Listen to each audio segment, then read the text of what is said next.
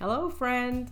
Today we are going to be doing something new. So, I'm going to be doing a series called Emotions Series, in which I'm going to be talking about four emotions that can trigger your emotional eating behavior, your binge eating behavior, and how probably those emotions are causing the scale to rise or not going down.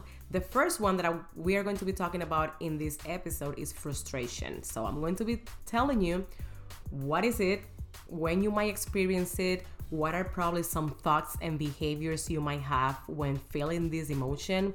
Also, how is frustration causing the scale to rise or not going down? And most importantly, what do you do if this is something happening to you? How do you handle it? So just stay with me. Let's go deep into this. Take your tea, your coffee, and just share this episode with someone. Okay, so frustration is one of the most common emotions that people struggle the most. At least in my case, it was one of the difficult emotions that I didn't want to feel. I didn't know how to handle, and that also triggers my emotional eating behavior and my binge eating behavior. I didn't know that that emotion was not bad. It was actually telling me something.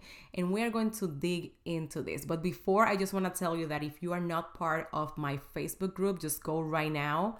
And I'm going to link the group right in the notes. Just click on it, go there. Mostly is in Spanish, but I'm gonna try to make some content bilingual as well in English. So just go there because I'm gonna be doing some live videos, just giving you some tips. I'm going to start making recipes live for you as well that you have asked me a lot for it.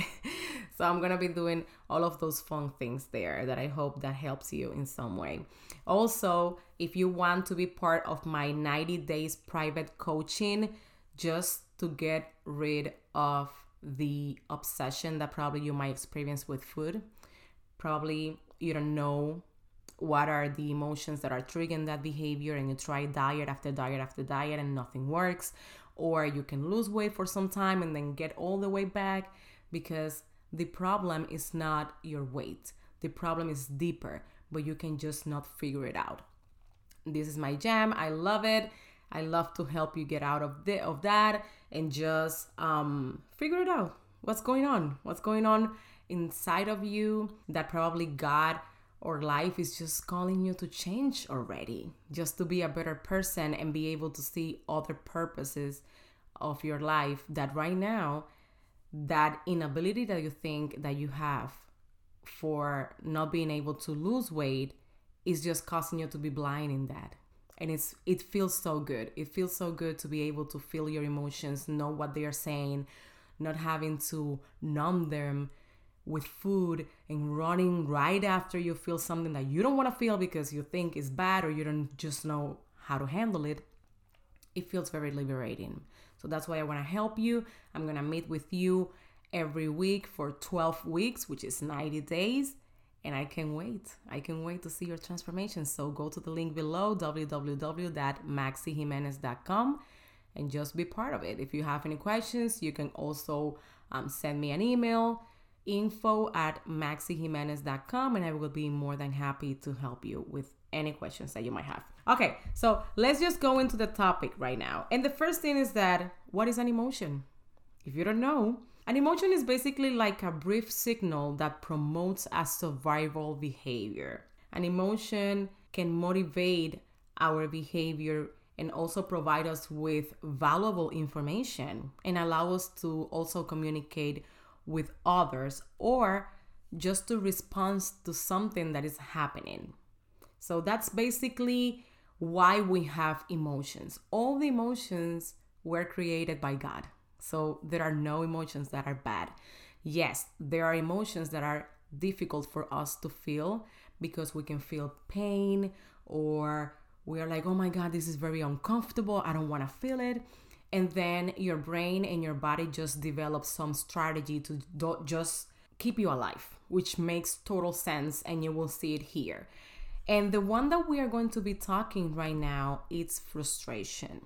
What is frustration? It's the feeling of being upset. It's like feeling annoyed, especially because of inability to change or achieve something. I'm pretty sure that at some point in your life you might experience this. Um, it's very common also that people confuse frustration with stress, but actually, frustration is a response to stress. So, stress causes you frustration. And I'm gonna be giving you some example of that. But first, I wanna tell you how you can identify that you are feeling frustration. I'm I'm I was very motivated to do this series because most of the people women in a specific that write into my DM or that I'm giving coaching right now or I have given coaching in the past, they don't know what they are feeling. So one of the things that we do at the beginning is to identify a pattern. Like what are the emotions that actually triggers your eating? Like what are you feeling before you were eating that? What are what were you feeling afterwards? And that's why I think it's very important for you to identify, to be able to put a label on what you are feeling and know that it's not bad that you feel that way. That um they are telling you something. And I, I, I want to tell you how they look. So, for example, if you are feeling frustrated, some people might experience tightness in their chest. Some others, an increase in rapid heartbeat, for example um, tense muscles. You start to feeling like hot, like you are blush and sweating and all of that. Those are some of the symptoms that your body might experience if you are feeling frustrated. And for example, when it's usually that you feel frustrated. Let's say that you have tried for so many years to lose weight, but everything that you have tried is by restricting some nutrients or macronutrients, or restricting certain foods, exercising a lot, using pills, using shakes, everything. I don't know, you name it. But you can't keep on track with it for more than a week without feeling cravings for something that you really, really like, and then you fall off the wagon, or you just stop exercising because you're like oh my god i cannot go today. And then the next day you're like oh you you are now gonna be able to make it. Because you always leave everything in the middle. You never finished anything. And then um, let's say that you just want to stop doing that and keep eating everything you want. But you know you need to lose weight so bad and can't so that's very frustrating that you tried and tried and tried and you cannot achieve that. You're like, oh my God, what's going on with me? And then you start thinking that you don't have um, willpower, that you cannot control yourself. And then that frustration comes into the picture because you really want to lose weight, but you can't stick to what you think is going to take you there. Another thing is that I don't know if you have tried to explain to someone something, right? You are trying to tell them about a situation. They are asking you something and you are trying to tell them how was the, the situation. And they just keep repeating back to you something that you are not saying. You are like, hold on, but that's not what I'm saying. I'm telling you the truth and you are not believing me. And that makes you feel so frustrated because you want to let them know that you are saying the truth and they are not believing and you're like oh my god but i cannot do anything to make this person believe me. So that's one example as well when you can experience frustration. So i think that you kind of get the picture of what frustration looked like. In my case for example this was one of the emotions i dealt with the most during my entire process of losing the 95 pounds overweight that i used to have. There were things in my life that I did, um, decisions I made in the past that I wanted so bad to change, but I couldn't. I couldn't go to the past, change those behaviors, or undo those decisions that I already did. And that causes me a lot of frustration. And the only strategy I had at the moment to deal with that was just to numb it with food. And that makes total sense. If that is something that you are doing, that your body develops, let me tell you that it makes sense. Why? Because remember that frustration is a response to stress. And what does stress causes to your body? It causes you to be in sympathetic nervous system dominance, which is the one that activity that activates the fight and flight. I don't know if you have heard about that term, like fight and flight response. And in that state, your body can't burn calories. It can't. It just can't. And because there is a raise in um, cortisol and insulin, that can also contribute to your weight loss resistance. Do you see the connection? That is why it's very important for you to understand your emotions instead of just silence them. If we eat to suppress an emotion or to distract from it, we will not be able to know what the emotion is telling you. An emotion, I usually compare this with an alarm. Um, I hope, right, that you have a, a fire alarm in your house that whenever there's a smoke, it starts to beep so loud that you are like, oh my God, I can't stand this. But re- imagine that when that alarm goes on, you try to just turn it off without looking around and see why that alarm is actually beeping. You can probably have a smoke in your house and you are and you don't know it. And if you don't find it and you put water on it or whatever it is to just fire it out, then you're not gonna be able to survive probably. So that's why the alarm goes on. So our alarm is the emotion. It's telling you that there might be something that is not quite working for you anymore and that there might be some changes or, or adjustments. So imagine that you feel frustrated with your husband for some reason and you're like, oh my God, I cannot change this situation, but you just go to food and then you don't think about it anymore, that frustration will come again because the actual root of that frustration you haven't dealt with. You haven't done anything to just kind of go and see what's going on. If it's your attitude, if it's something that probably he's doing and you are permitting for so long and now it's popping up that something might change, right? And also imagine if it's that you want to lose weight so bad probably something else in your life that you are trying to distract from, thinking that you want to lose weight and you can't. But there's actually something else that will cause the scale to rise. Why? Because you are in stress. And that will cause a lot of cortisol and also insulin, and that contributes to weight resistance, as I just told you before. Do you see the connection now? What do you do if this is an emotion that actually triggers your eating behavior? You might be asking, okay, Maxy, I identify that, and actually, yes, you actually pointed out the frustration, which is one of the emotions that I struggle the most. So, what do I do with that? Well, four things that I would recommend to you is this number one, be aware that you are feeling frustrated without judging that. Because sometimes we're like, if I tell you to write down that what is that, that that you are feeling let's say that you already notice that it's frustration then you start oh but i don't have to feel it that way because i reacted this way whenever i feel frustrated and it was not correct. And we start to judge judging ourselves. No in the first place just sit down and write it down. How do i feel? And if you determine that you are frustrated that's okay.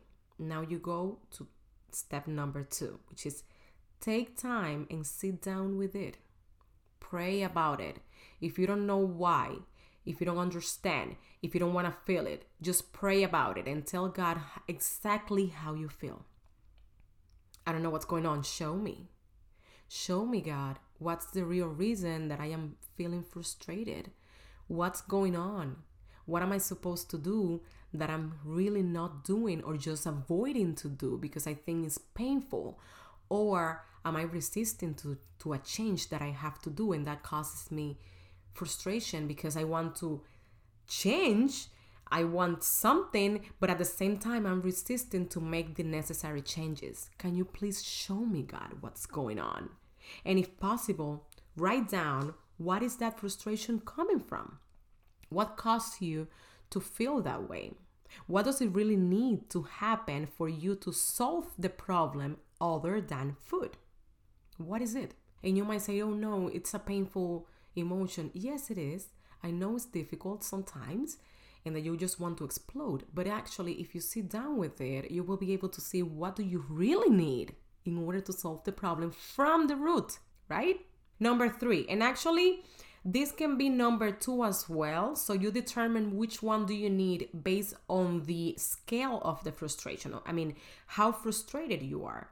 You can go for a walk or just exercise. Why? Because that's going to help you with your breathing. And that's going to help you to just calm down a little bit and be able to think better. It depends how you're feeling and what's more convenient for you at that moment. So if for you, you feel that it's better to just get out and go for a walk and exercise instead of sit down with it, which is the step number two, you can do it. So in this case, you can flip them, okay? If for you it's not okay to go and exercise or go for a walk and you just want to sit down with it and find out what's going on first and then probably for the solution you don't know what to do you can go for a walk and clear your mind and probably will come. So it's all up to you. And number 4 and this is really important remember this too shall pass. Nothing lasts forever and remember, the definition of emotion is a brief signal, so it will go away. Okay? That frustration might take probably a minute or it could be an hour, but then it will go down and take advantage of that to find out what's really going on. Because at the beginning, you are going to feel like you don't want to do that, but then the reward to find out what's the root of it and work on it Listen, you will love it. It will have great rewards because probably that's something, a situation that you have been dealing with or you haven't paying attention and it's affecting you in so many ways. And now the signal is on. It's like, listen, now it has to change. And probably it's God showing it to you. And I wanted to remind you to Second Corinthians 4 17 and 18 that says, For our light and momentary troubles are achieving for us an eternal glory that far awaits them all. So we fix our eyes not on what is seen, but on what is unseen, since what is seen is temporary, but what is unseen is eternal. You don't know what God is calling you to do with that frustration. Probably he's calling you your attention because there's something that it's not quite working and he wants to change it for you to have a better life or to give you a blessing that at this point you won't be able to handle in the right way and you will waste it if you don't work on that frustration first. So it's very worth it. And I just want to tell you that. Don't judge that emotion. Don't judge any emotion that you are feeling. I know they are difficult because I experienced it myself. I didn't want to feel anything. I remember that um, since I was very young, I used to drink a lot because I didn't want to be in my feelings. I didn't want to feel anything because it was so painful. There were things happening in my life that I didn't want to feel. I didn't want to see. I didn't want to deal with. And the only way for me to do it back then was with alcohol. And then after that was food because I didn't want to feel. Nobody taught me when I was young that my feelings mattered. Nobody told me that um, my emotions were good, that they were just telling me something and that they will dictate my behavior. So I better deal with it in a right way to have good results out of it. And that's why I'm telling you right now, and I'm taking the time to do this series for you. Okay? I hope this episode serves you as a blessing. Don't forget to please, please, please leave me a review because that's the only way that I know if this is actually helping you or not. Tell me because that actually lights me up. I love it. I love to hear your comments. I love to hear to see your DMs and also your comments in the group of Facebook and just share it with someone. You don't know. You don't know what other person is struggling with their emotions and probably this was what they needed to hear. Okay? See you on the next episode.